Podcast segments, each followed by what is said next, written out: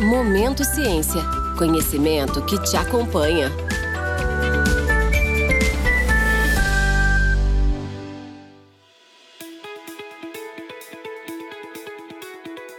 Muito bom dia, muito boa tarde, muito boa noite, porque não muito boa madrugada para você que está conosco em mais um episódio do nosso podcast Momento Ciência, a ciência que te acompanha e que tem o objetivo de democratizar a ciência e os seus assuntos.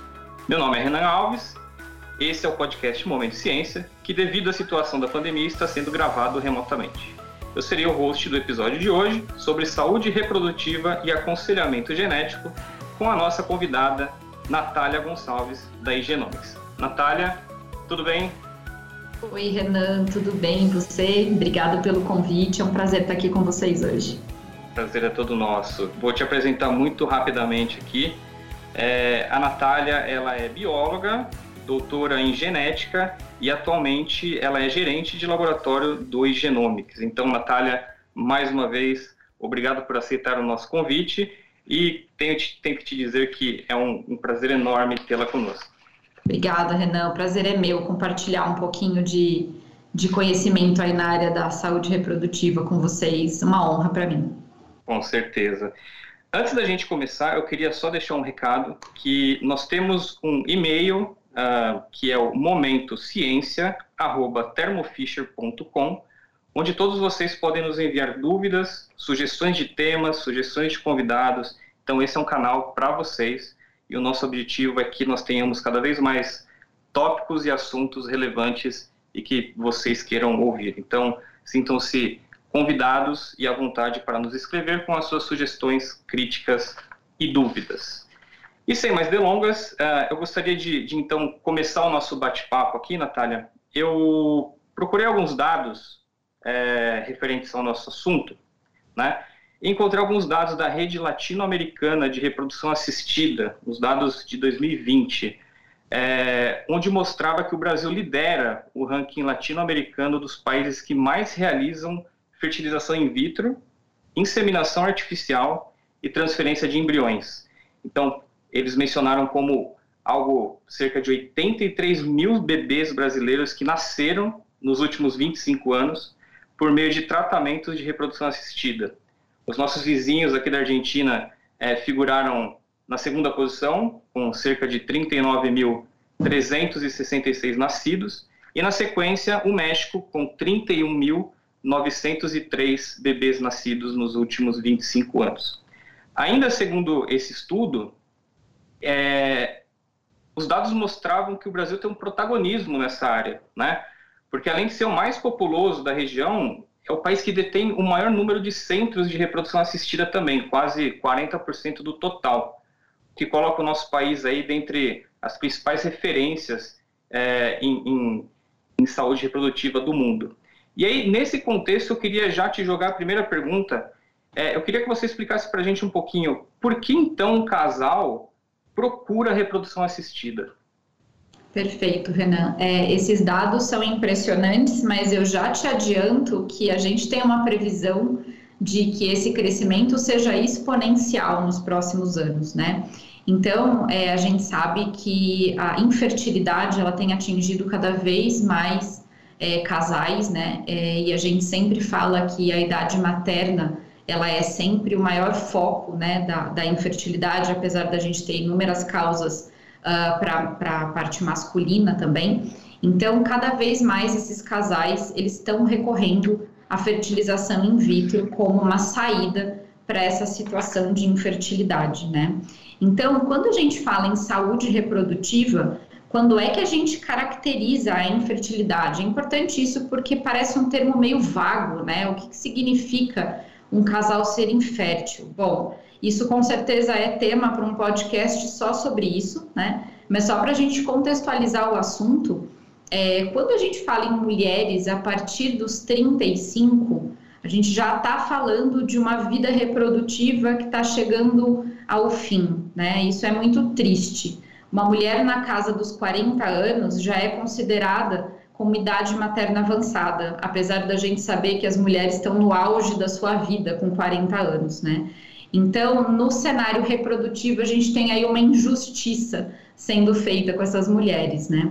E aí, a gente tem num primeiro cenário, quando essas mulheres têm essa faixa etária, quando elas passam aí entre seis meses e um ano tentando é, engravidar de forma natural e elas não conseguem, fica caracterizada então o diagnóstico de infertilidade, que precisa ser investigado.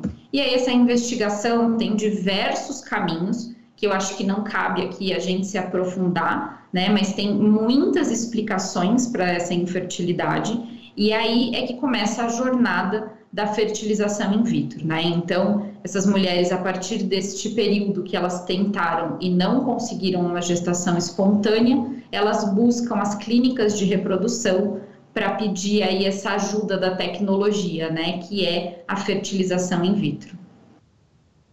Bacana. Inclusive, esse mesmo estudo, né, que eu, que eu comentei, ele, ele mostrava que é, de 2000 a 2016 é, a demanda pelo tratamento duplicou entre as mulheres acima de 40 anos. Né? O percentual que era de 14,9% atingiu 31% em 2016.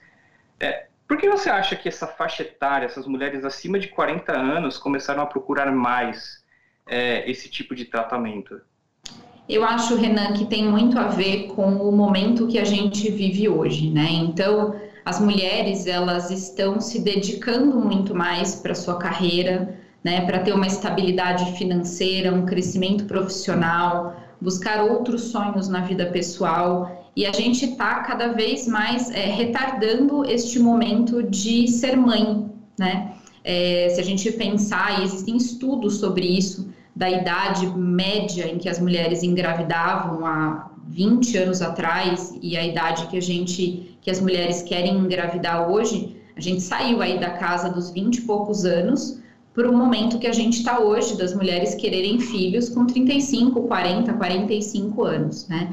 É, então, com certeza, essa é uma das razões que faz com que fez com que essas mulheres busquem essa ajuda da fertilização, porque a gente, a mulher não tem é, esse, digamos, esse direito de postergar isso sem uma data para acabar, né? O que a gente fala muito dentro do mundo da genética é se você quer fazer outras coisas da sua vida e depois pensar em ser mãe, o ideal é que quando você chegar nos seus 30 e poucos anos, você congele os seus óvulos, né? Porque isso vai te dar, é, vai te abrir um universo de possibilidades você não vai ficar presa ali numa idade que você teria que ter filho obrigatoriamente, né? Então, a gente está falando aí de uma era onde as mulheres estão se destacando profissionalmente, estão se desenvolvendo em várias outras áreas, né?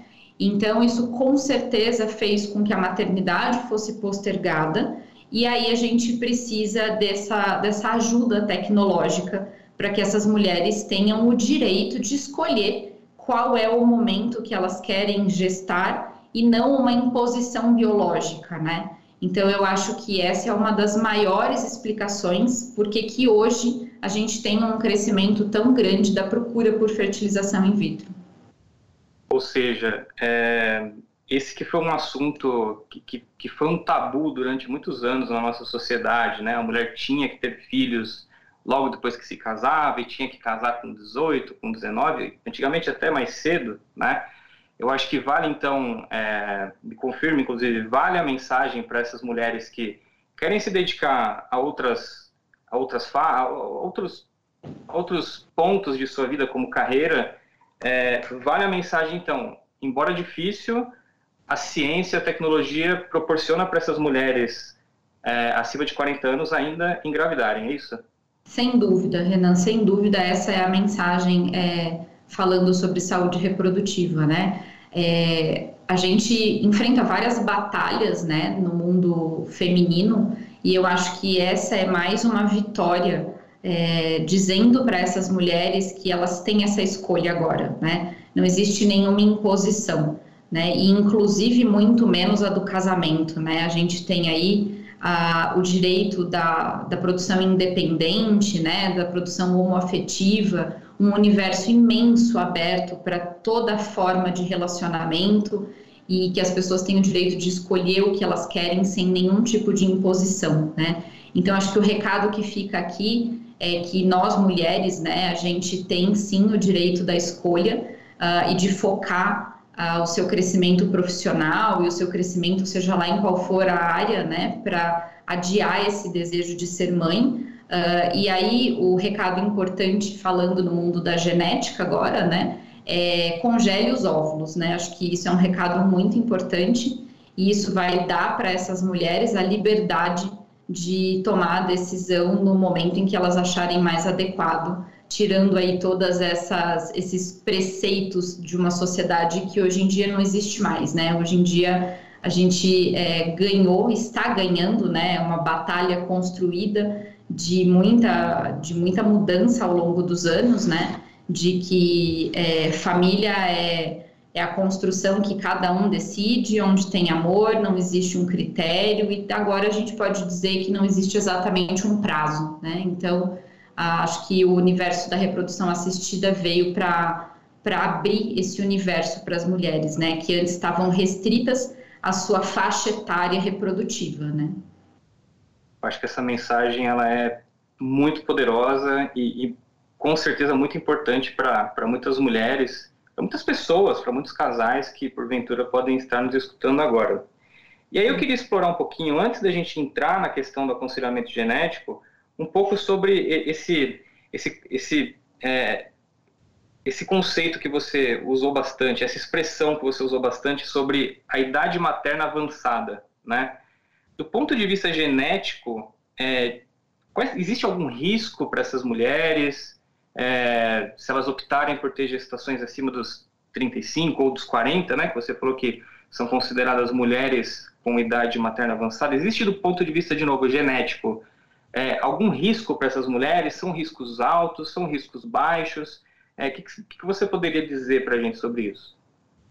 É, Renan, a gente, as mulheres, né, elas, infelizmente, a gente tem um, um, um risco muito aumentado a partir dos 35, né? A gente fala que a, a saúde reprodutiva para a gestação, ela segue um padrão, um parâmetro até os 35, e a partir dos 35, a curva, ela é exponencial para aquilo que a gente chama de alteração genética cromossômica, né? Que são as aneuploidias. O que, que é isso?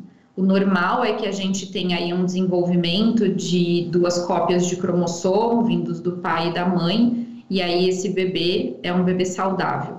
A partir dos 35 anos, com o envelhecimento dos nossos óvulos, a chance de que esse desenvolvimento não aconteça de forma adequada e a gente tenha aneuploidias, né, que seriam alterações cromossômicas, aumenta de forma exponencial, né? É, só para te dar alguns dados, por exemplo, acima dos 35 anos, a taxa de aneuploidia nos embriões, ela pode passar de 50% em mulheres que seriam numa idade inferior a 35 e chegar a quase 80% numa mulher com 42 anos, né? Falando aí de análise de embriões genéticos, né?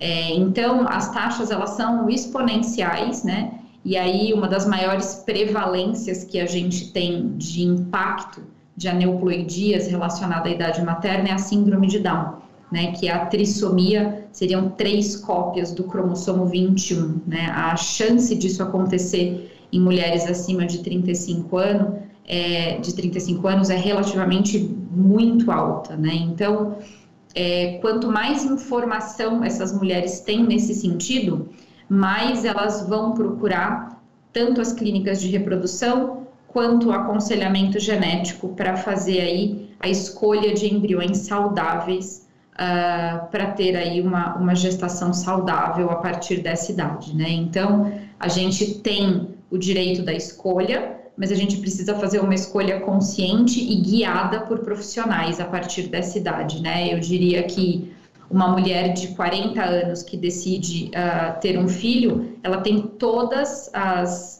todas os, as possibilidades é, tecnológicas ao lado dela, né, no, no, no mundo da genética, para que isso aconteça da melhor forma possível. Muito bom. e só para ressaltar aqui, né, é, não significa que uma mulher com essa idade, é, sem um aconselhamento genético, vá ter um problema como esse. Não é uma regra, não é uma, é uma coisa que a gente pode afirmar que todas as mulheres terão, correto?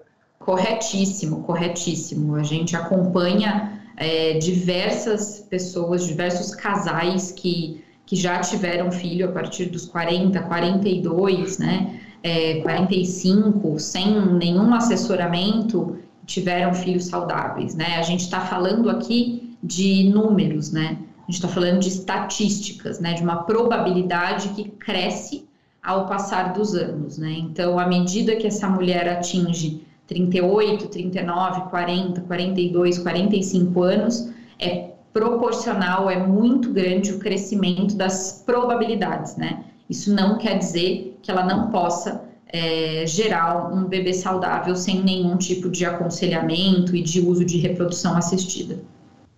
Perfeito. Então, é, você comentou sobre, é, entrando no nosso próximo tópico, né? é, em um dos focos aqui do nosso podcast, você comentou sobre o aconselhamento genético, né? É, que é um, um, approach, uma abordagem é, que a gente tem escutado cada vez mais, né? Acho que vem acompanhando esse, esse aumento da procura pelos tratamentos de reprodução assistida, é, tem se tornado cada vez mais acessível para todo mundo. Você acabou de nos dizer que é uma ferramenta muito boa para esses casais, para essas mulheres com idade materna avançada, para acompanhar a, a, escolha dos embriões, que seja. Então, eu queria que você, por gentileza, nos explicasse um pouquinho o que é o aconselhamento genético, o que é abordado nesse aconselhamento. São só as mulheres com idade materna, é, é, é, idade materna avançada que devem procurar, ou as mulheres mais jovens devem procurar também. Fala um pouquinho para gente, explora um pouquinho esse assunto para gente e explica para quem está para quem está nos ouvindo, por favor. Com certeza. É, Vamos começar pelo nome. Acho que é muito importante a gente falar isso. É, aconselhamento genético é uma tradução do termo generic counseling. Não é uma tradução correta, porque quando a gente fala aconselhamento, tenho certeza que a primeira coisa que te vem à cabeça é que eu vou dar um conselho para alguém, né? E o aconselhamento genético é tudo menos um conselho. Né? O aconselhamento ele é uh, uma, uma conversa informativa, né? E é totalmente não diretiva. O que, que isso significa? É totalmente livre de opiniões, né? Então, é, isso está completamente ao lado oposto de dizer o que é um conselho, né? Conselho, você diz o que você acha sobre uma situação, né?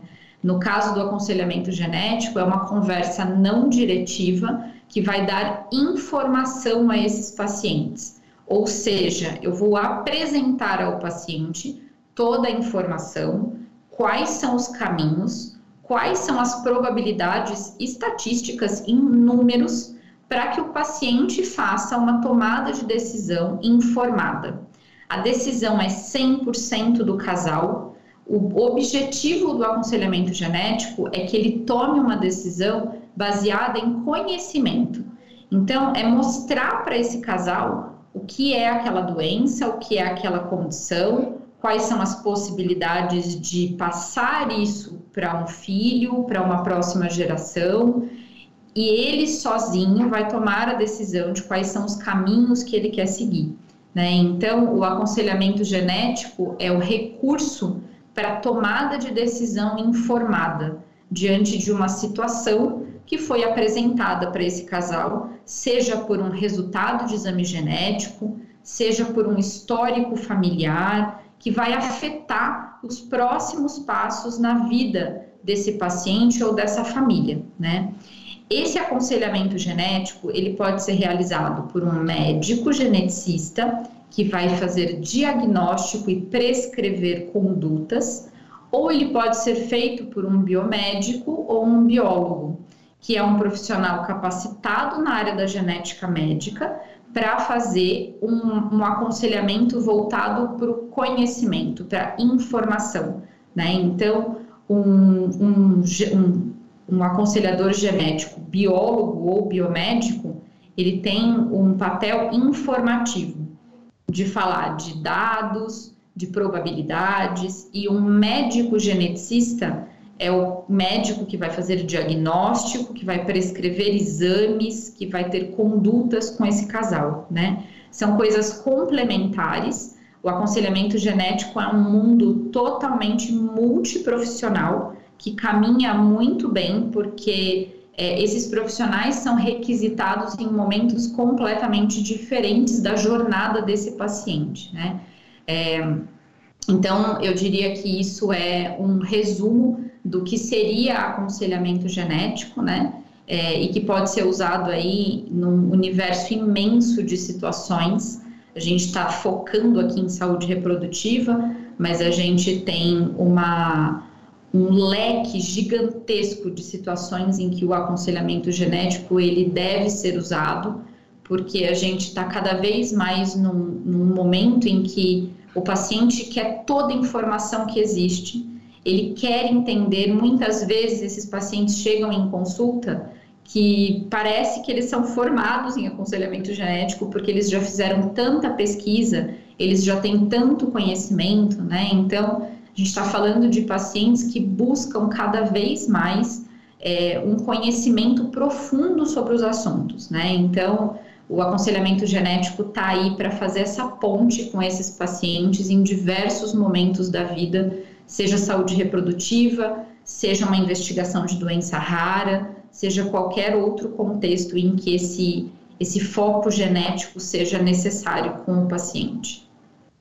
Legal. É, você comentou, por exemplo, que durante o aconselhamento genético é, o casal vai receber informações sobre um determinado caminho ou outro a ser seguido, baseado, por exemplo, é, num exame genético ou também como num histórico familiar, né?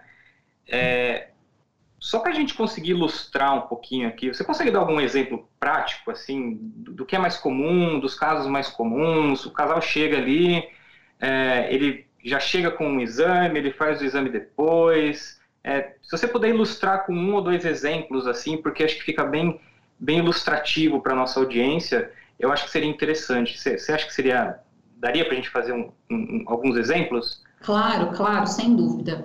É, acho que a gente pode pegar três cenários, né? É, vou começar com o cenário é, mais habitual que a gente lida no dia a dia da, da reprodução, que são casais com diagnóstico de infertilidade, por idade materna avançada, por exemplo, né? Existem outras razões para infertilidade. Então, se não existe é, um outro motivo, é só a idade materna avançada e esse casal quer prevenir, por exemplo, que eles tenham um, um bebê com alguma alteração cromossômica, né? Uh, então, esse casal chega no aconselhamento genético para entender qual é o caminho que ele vai seguir na fertilização in vitro. E o que ele recebe nessa consulta, que a gente chama de pré-teste, que é para ele entender o que vai ser feito, é, um, um, esclarecimento sobre os exames, né? Então, por exemplo, o, o exame mais usado num caso básico, como esse que a gente está conversando, seria o PGTA. O que, que é o PGTA? É um teste né, de triagem genética né, pré-implantacional, que vai tirar uh, os embriões que tenham aneuploidias. Então, a gente faz um rastreio genético nesses embriões aqui no laboratório, uh, e separa os embriões entre embriões euploides, que são aqueles embriões que têm a contagem correta de cromossomos, e embriões aneuploides, que são aqueles que têm essas alterações cromossômicas que a gente está conversando, que aumentam a possibilidade de existirem aí de acordo com a idade materna, né? Então, esse teste vai ajudar esse casal a escolher o embrião saudável, né? Então, eles recebem a informação, e aí uma das perguntas mais comuns numa consulta dessa pré-teste é porque essa análise ela é feita retirando um, uma quantidade muito pequena de células do embrião. Né? Então, esse embrião é feito no laboratório com o espermatozoide e o óvulo desse casal, e aí, depois que ele chega num período determinado de desenvolvimento, é feita uma biópsia. Essa biópsia é feita de uma região que a gente chama de trofectoderma, que é a região que vai virar a placenta no desenvolvimento e que permite que esse, que esse procedimento seja muito seguro. né? Ele é feito por profissionais qualificados e é uma região que não vai interferir no desenvolvimento do bebê, né? Então a gente precisa explicar isso para essa paciente. Você imagina eu dizer para essa paciente que eu vou tirar uma quantidade de células do embrião dela, né? Isso é assustador, né? Então ela precisa entender que isso é um processo seguro, padronizado, feito por muitos anos, né? Que é uma técnica extremamente estabelecida. E aí ela vai entender que essa quantidade de células vai ser analisada num laboratório de genética e vai dizer quais são os embriões que ela tem que são euploides normais e quais são os embriões aneuploides alterados.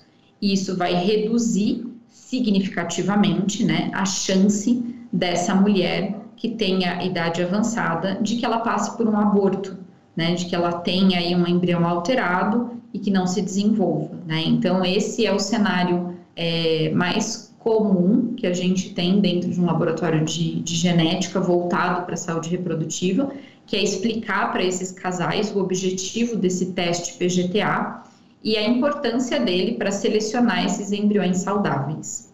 Né? Então, esse é um primeiro cenário.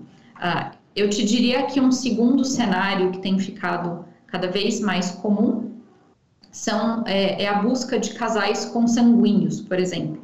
Né? Então, o casal tem um parentesco entre eles e a gente sabe que casais consanguíneos têm uma chance aumentada de ter algumas doenças que a gente chama de autossômicas recessivas. O que, que é isso, né? Eu sou portadora de uma alteração, mas eu sou uma pessoa saudável, e o meu parceiro, que vem da mesma linhagem, né, que é, tem a mesma a, consanguinidade, ele também é portador de uma alteração, mas ele também é saudável. Se nós formos portadores da mesma alteração, eu tenho aí uma chance de 25% de gerar um bebê que tenha a doença, que seja afetado por essa condição. Né? Então, essa consulta é importantíssima para que esse casal entenda essas probabilidades e a gente tem testes genéticos que podem detectar se esse casal tem a mesma mutação, né? Se tem a mesma variante, né? Se eles são portadores de uma mesma alteração genética.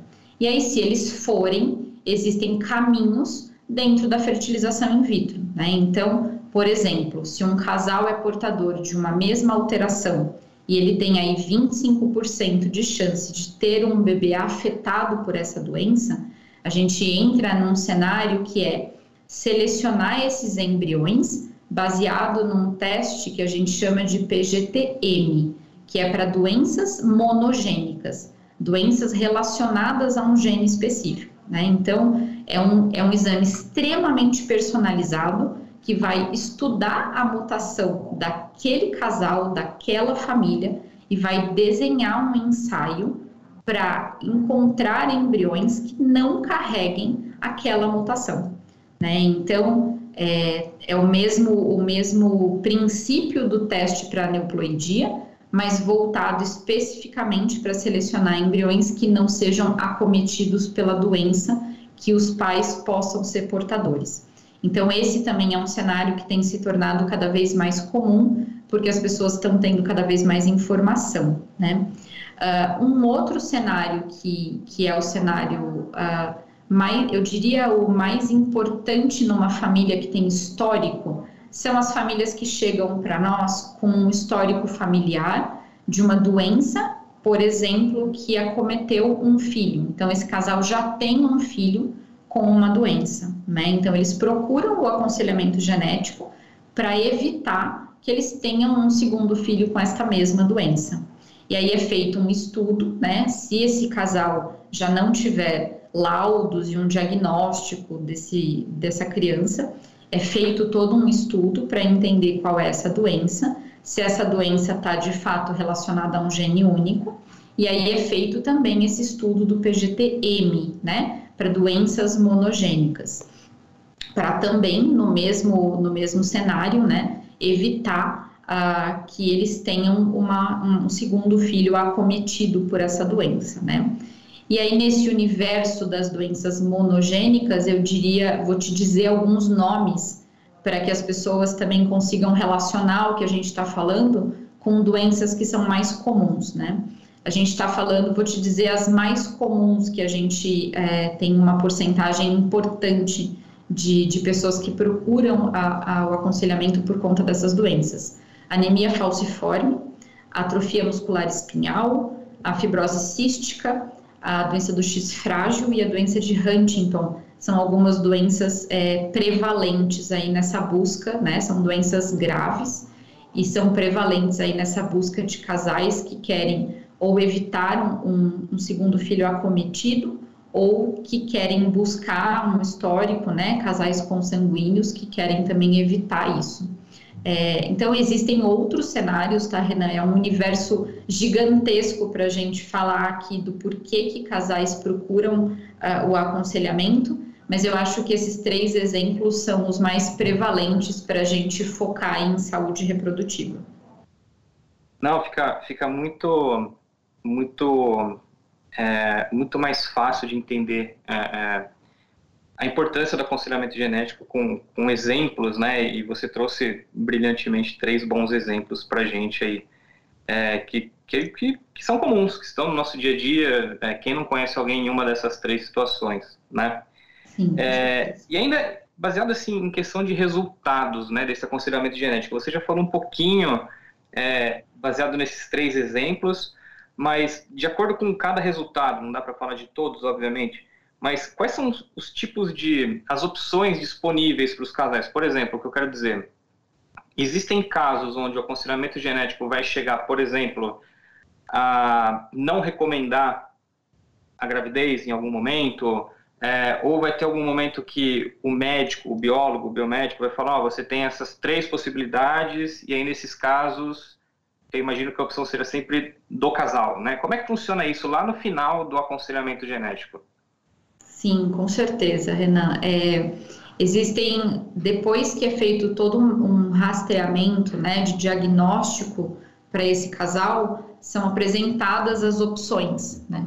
Então, quais são os cenários, né? Então, muitas vezes, um simples teste de aneuploidia é suficiente, né? Então, eles vão selecionar embriões evitando a, a, as alterações cromossômicas.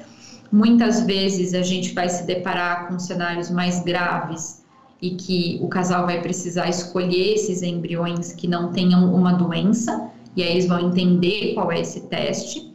E em alguns cenários, é, a gente pode sim se deparar, por exemplo, com condições que são multifatoriais, que não estão relacionadas a um único gene e que não existe um teste genético capaz de dizer se eles vão ter ou não um filho afetado por aquela condição.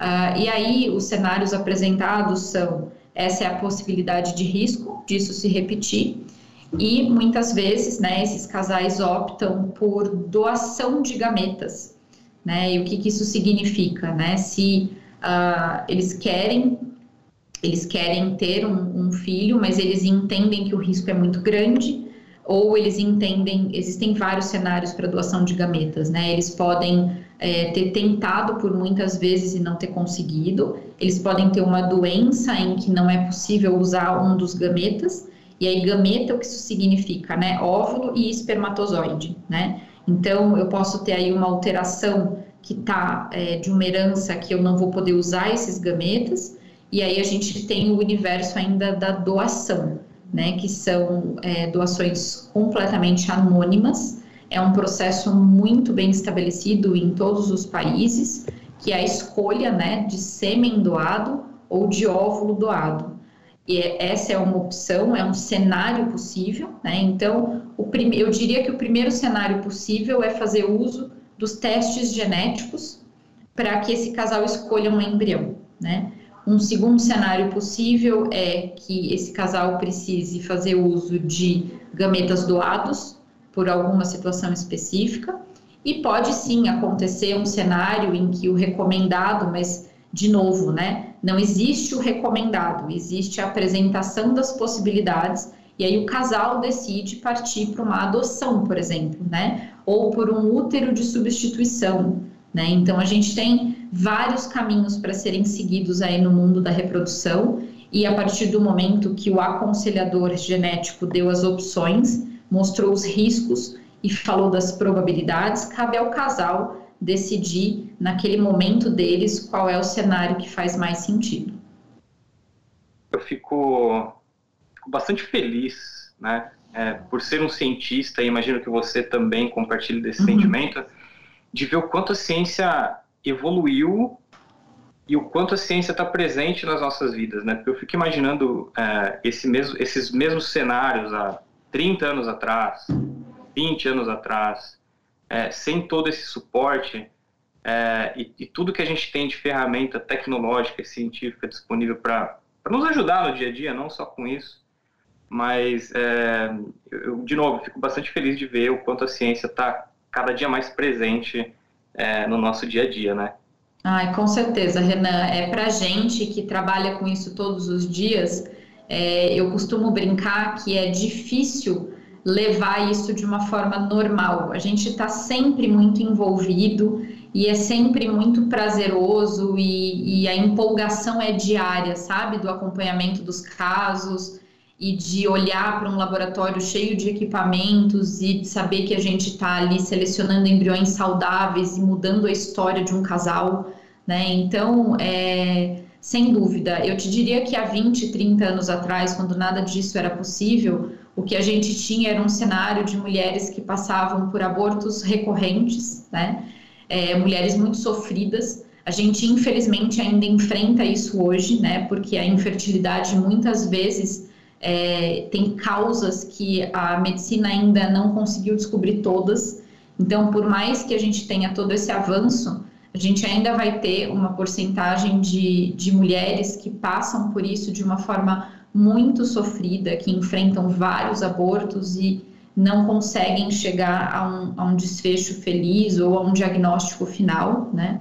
É, mas eu te diria que ah, em números, a porcentagem que acontecia isso 20, 30 anos era imensa, né? E não só dos abortos, mas também de famílias que tinham dois, três filhos com a mesma doença e não sabiam nem qual era a explicação daquela doença, muito menos o que era um gene, doença genética. Isso era um mundo muito abstrato ainda, né? Então, esses avanços é, e a gente está muito longe de parar por aí, né? Com certeza a gente vai entrar em eras aí muito mais revolucionárias do que do que, as que a gente, do que o que a gente está vivendo nesse momento ainda nesse sentido, né? Então é gratificante demais, de alguma forma, é, fazer uma contribuição minúscula que seja, né? Nesse nesse universo aí de todos esses casais que buscam é, um laboratório para ter um desfecho diferente para o planejamento familiar da vida deles. A ciência cada dia mais presente nas nossas vidas, né? Bom, eu queria virar um pouquinho a página agora e você comentou um pouquinho sobre os testes, né? Você falou do, do PGTA, que é para remoção dos embriões quadruploidias, você falou do PGTM, né? É, e a gente sabe na boca do povo, é muito, são muito conhecidos os, os testes pré-natais, os testes pós-natais, mas a gente está conversando sobre esses testes é, ainda na fase da reprodução ou pré-gestacionais.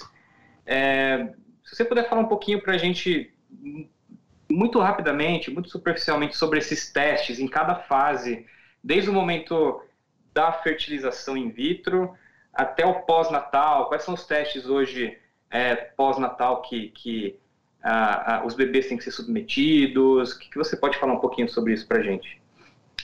É, a gente tem um universo imenso né, de testes genéticos que podem auxiliar em cada, em cada momento. Né? É, a gente tem uma, uma filosofia, né, a Genomics prega uma filosofia que eu acho que é linda e é uma das coisas que, que, que eu compro todos os dias, né, como filosofia de vida, que a gente tem uma saída genética para todos os momentos de vida desses pacientes, né? Então, no cenário de pré-gestação, né, na escolha é, desses, desses embriões, né, quando a gente está falando aí no universo da reprodução assistida, a gente tem o teste do PGTA, que é aquele que vai excluir as aneuploidias cromossômicas. A gente tem o teste que vai excluir as doenças monogênicas, que é o PGTM, né? São os testes é, mais comuns, eu diria, nesse universo. A gente tem os painéis para casais consanguíneos, né, que a gente chama de, de CGT, que são painéis que vão buscar doenças é, é, autossômicas recessivas, né, e entender se esses casais têm aí uma alteração em comum, né? Então, dentro do universo é, pré-gestacional, a gente pode citar esses testes como os testes mais, é, mais comuns no nosso dia a dia, né? A partir do momento que essa mulher ela engravidou, a gente passa aí para um acompanhamento pré-natal. A gente tem um teste incrível também que uh, tem um nome uh, que é NIPT, né, que é um termo bem conhecido uh, para essas mulheres que buscam tudo que elas têm de, de possibilidade para acompanhamento. O que, que ele faz? Olha só que coisa incrível, né? A gente busca a fração fetal, né, a fração do bebê que está circulando no sangue da mãe para descobrir se este bebê tem alguma aneuploidia, alguma alteração sindrômica, né? Então, é uma fração muito pequena que está circulando ali no sangue da mãe, e isso é feito como por uma coleta de sangue simples, sem absolutamente nenhum procedimento invasivo. É, e aí é feito um rastreio para síndromes mais prevalentes, né? Síndrome de Down é, são as alterações é, voltadas aí para o cromossomo 13, 18 e 21, que são as mais comuns, uh, mas também podemos rastrear todos os cromossomos, né? E isso seria um acompanhamento pré-natal ao longo da gestação, para ter certeza que não existe uma alteração cromossômica. E aí, depois do nascimento desse bebê, se existir ali algum, algum diagnóstico prévio, alguma situação que leve à necessidade de um acompanhamento ou de algum teste, a gente vai ter aí o universo dos painéis genéticos, né? Que vão dar para esse, para essa família, para esse bebê, a possibilidade do diagnóstico. São painéis voltados para doenças específicas e digo ainda que se não existir, porque a gente sabe que muitas doenças no universo genético, elas são o que a gente chama de borderline. Elas entram no diagnóstico, na, nas características umas das outras. E muitas vezes é difícil saber qual é a doença. Então, depois de uma investigação de painéis específicos, a gente ainda tem a possibilidade de fazer um exoma desse, dessa, dessa criança, né? Que isso vai até a fase adulta para diagnósticos de doenças raras e N cenários, né? E o que, que é esse painel de exoma? É, é sequenciar toda a parte codificante de genes que a gente tem, né? Para buscar de uma forma ampla e completa onde é que está a alteração é, nesse paciente, né? Então, a gente parte, a gente começa em testes específicos lá no embrião antes da, da implantação e a gente tem um, um, um universo de possibilidades para dar esse diagnóstico até o início da vida dessa criança e até a fase adulta. Legal, são muitos testes, né? Muitos. É, acho que a gente consegue fazer um rastreamento do começo do processo é, até o final, realmente, é, com o nascimento daquele bebê e tendo todo esse controle, todo esse rastreamento. E parece um processo é, muito, muito interessante, né?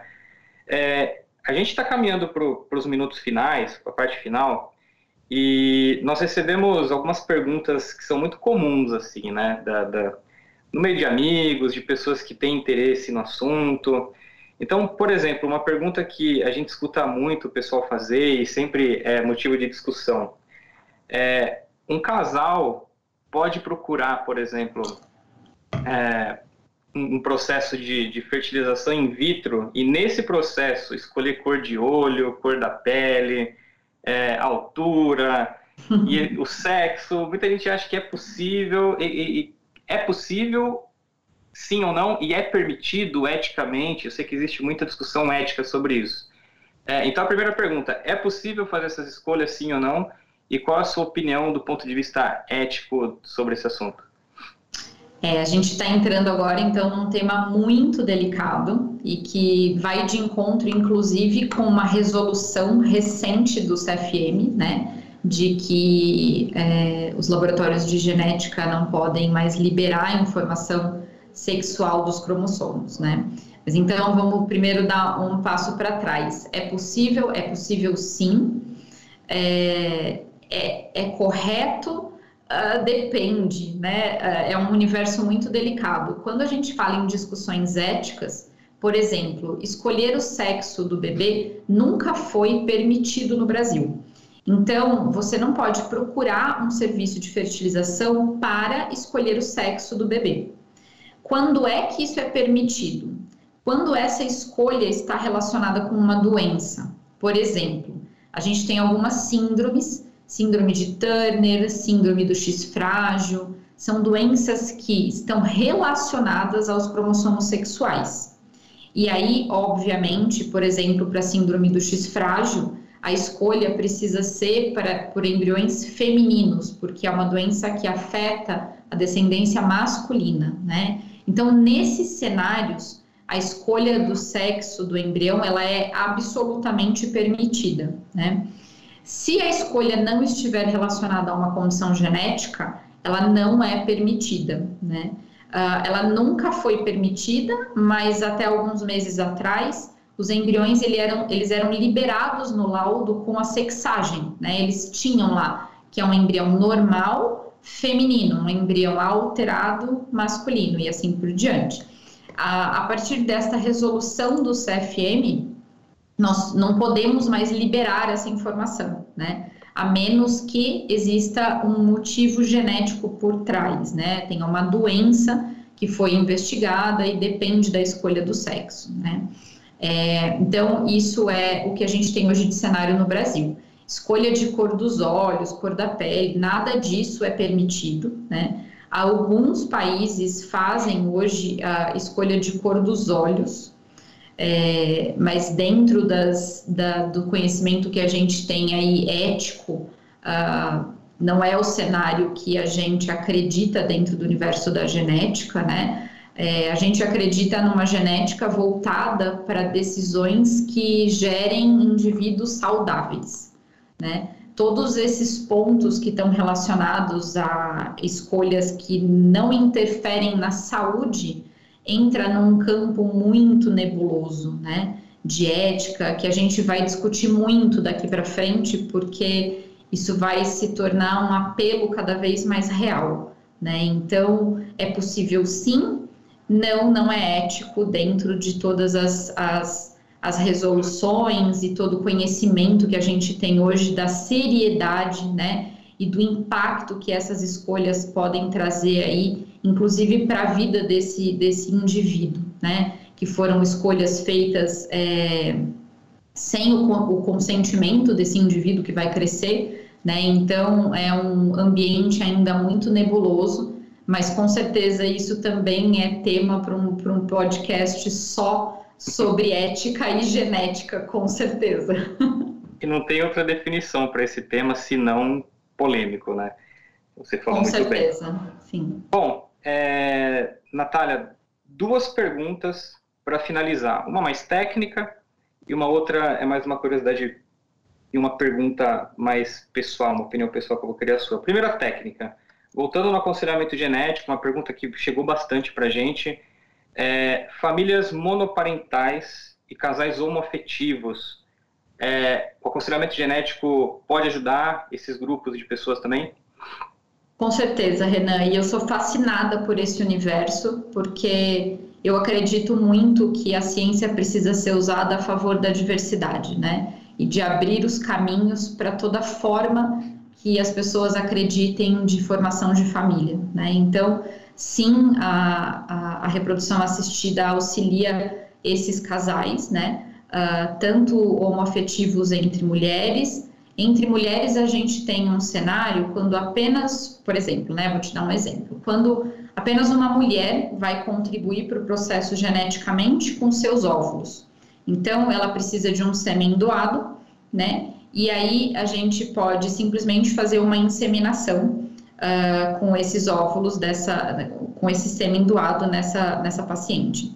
Mas a gente tem um cenário ainda mais interessante usando a FIV, né, que é a fertilização feita em laboratório, que é usar os óvulos de uma mulher, é, formar os embriões com sêmen doado e estes embriões, esse embrião vai ser transferido para a parceira, né? Então, de alguma forma, a gente tem aí um universo de uma genética que vai passar aí pelas duas, né? Uma vai gestar e a outra é, disponibilizou os óvulos, né? Então, é, essas mulheres é, têm a chance aí de ter uh, um bebê usando é, esse processo todo que eu acho que é extremamente lindo, né? Porque essas mulheres é, ficam muito gratas de ter essa possibilidade. E, de novo, a diversidade e a ciência sendo usada a favor de que todo mundo tem o direito da escolha, né? É, quando a gente fala no universo masculino, é um pouquinho mais complicado, porque a gente está falando de dois parceiros que têm o sêmen, né? Então, eles precisam de óvulos. É, são óvulos buscados de uma doadora anônima, mas eles ainda vão precisar de um útero de substituição, né? Então, eles têm o material masculino, eles têm aí o óvulo, e aí uma das recomendações do CFM é que esse útero de substituição seja feito entre algum grau de parentesco na família desse casal, para que eles possam acompanhar essa gestação e que o processo seja compartilhado, né? Então, com certeza existem diversos caminhos aí para os casais homoafetivos, que mais uma vez, né, como a gente já falou é, incansavelmente aqui nessa conversa, é a ciência a favor da, da diversidade, abrindo aí todas as possibilidades para todos os cenários, né, que, que as pessoas queiram ter hoje em dia, né, então a ciência está é, tá a favor aí de ajudar esses casais também acho que é a segunda ou terceira mensagem de impacto que você já passou aqui para a gente nesse podcast. Eu só tenho a agradecer. E para finalizar, Natália, é uma curiosidade, assim, eu não, não posso deixar de perguntar, né? É, como, como é para você quando um casal ali que chegou com uma tensão, com uma apreensão, posso dizer até com, com um sonho, né? E aí você acompanhou em alguma etapa ali do, do aconselhamento, dos testes, que seja. E, e aí no final você recebe a notícia de que esse, esse casal engravidou e melhor ainda de que essa criança nasceu saudável, linda e maravilhosa. Qual o sentimento para você? Como, como você fica no final desse caminho todo, desse processo? Ai, Renan, olha, eu sou muito emotiva, é, então eu acho que gente, é impossível a gente não se envolver com algumas histórias, né? Eu já acompanhei vários casais é, mas aconteceu uma coincidência muito feliz no momento em que a gente começou a gravação desse podcast. E eu, eu não, não quero deixar de dividir isso com vocês, é, contando uma história em específico, né? Eu acompanhei uma paciente é, muito sofrida que passou por cinco abortos, cinco tentativas de fertilização. Ela tinha um diagnóstico de infertilidade que não era fechada, não se sabia exatamente a causa, diversos protocolos foram usados e é, ela era uma pessoa assim de uma luz que de alguma forma eu acabei me afeiçoando muito a ela e a torcida é, foi assim muito grande pelo desfecho dessa paciente, né? É, e aí depois de muitas tentativas, de várias consultas, eu direcionei ela para um caminho que ela ficou bem receosa no começo, mas eu dei todas as, as informações para ela e ela se sentiu segura para seguir o caminho que eu, que eu sugeri para ela e deu certo. Ela me contou no dia 25 de dezembro que ela estava grávida. É, e assim, foi muito emocionante para mim, foi muito emocionante. E aí, para fechar essa emoção, né? Porque ficar grávida não é o fim do processo, né? Essas mulheres passam por meses de muita angústia, de muito acompanhamento, de muita insegurança, porque elas acham que a qualquer momento elas vão viver aquela dor de novo, elas vão perder aquela gestação também. Então, é, são meses de muita angústia. Eu costumo falar que essas mulheres elas perderam o direito de ter uma gestação como uma mulher que nunca passou por um aborto né? Porque é uma gestação acompanhada, é uma mistura de felicidade com medo. Elas estão sempre apreensivas de que qualquer dor, qualquer princípio de sangramento vai acontecer de novo, né? Então, é, eu tenho muita empatia por essas mulheres porque eu sou mãe e eu sei é, com, o quão transformador é isso na vida de uma mulher, né? E com, quão genuíno é esse desejo delas e como elas lutam para conseguir isso, né? E aí, enquanto a gente estava começando a gravação do podcast, eu recebi uma mensagem pelo WhatsApp dela com uma foto do bebê que tinha acabado de nascer, né? E, inclusive eu compartilhei com vocês antes da gente começar a gravar e foi difícil para mim não chorar, porque é de fato muito emocionante, né? Saber que você de alguma forma transformou a vida de um casal, né? E deu para eles é, e deu para eles o, o, bem mais transformador que existe na vida de qualquer pessoa, né? Eu sou mãe, então eu falo com propriedade que é a maior transformação é, quando você escolhe ser mãe, né? E aí você não tem esse direito por N razões. E conseguir isso é muito, é muito transformador na vida desses pacientes, né? Então, é, te respondendo no, no, no lado pessoal, é, é muito. É, é uma realização de vida para mim fazer o que eu faço, né? É muito mais do que uma carreira, é olhar para essas pacientes e sentir como se um pedacinho de mim também tivesse conquistado aquele, aquele direito de ser mãe, sabe? Então, é, é uma mistura de cientista, né? Porque eu tenho uma carreira construída dentro da ciência, com felicidade materna também, o meu lado de mãe fica muito feliz de compartilhar essas experiências, né? Então, é, pessoalmente, é, é, os, é, é, parte do sentido da minha vida, assim, né? O, acompanhar esses casais. E falar com vocês hoje e ao mesmo tempo receber a mensagem dela foi, foi um presente para mim. E te agradeço por, por, me permitir compartilhar isso aqui com todas as pessoas que vão poder ouvir essa mensagem também. Chega a arrepiar. Essa é a verdade. Um, um relato desse é, é, chega, chega a arrepiar a gente. Realmente é uma coisa muito emocionante. É, Natália, tenho que te agradecer por várias coisas aqui te agradecer pela aula que você deu para a gente hoje, agradecer por ter aceitado esse convite. É, e aí, antes de eu encerrar, eu queria deixar para você aberto para você é, dar suas últimas considerações, é, passar uma última mensagem para todo mundo que nos ouviu nessa última hora. E de novo, te agradecendo, foi, foi um prazer tê-la conosco. Então, antes da gente finalizar e passar os últimos recados, queria deixar aberto para você para qualquer recado que você ache pertinente. Ah, Renan, eu que agradeço. Essa troca é sempre gratificante, né? Ter a oportunidade de levar essa informação para mais pessoas, né? Para que elas saibam da importância uh, do aconselhamento genético e da importância do universo da reprodução, né? Que é aí uma ferramenta que deve ser usada, né? Para diversos cenários para ajudar tantos casais, né?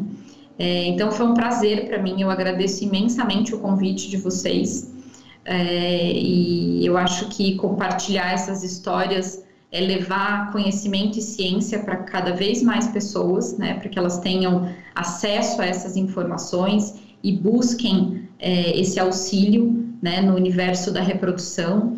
É, então eu só tenho a agradecer vocês, é, inclusive por essa feliz coincidência, né, por ter por ter o privilégio de estar compartilhando aqui com todo mundo que vai poder escutar essa história que, que de fato tocou meu coração, assim, né? Todas tocam, mas algumas, por alguma razão que a gente não explica, são muito especiais, né? Então, é, obrigada mais uma vez e acho que recado genético que eu gostaria de deixar aqui para todas as pessoas que estiverem escutando é que o universo da reprodução ele tem é, uma quantidade de possibilidades assim que é impossível descrever num, num, numa conversa aqui de, de uma hora, né? É, mas eu espero ter conseguido passar uma mensagem importante. É, e como mulher também, eu sinto muito orgulho de poder dar esse recado para as mulheres, né?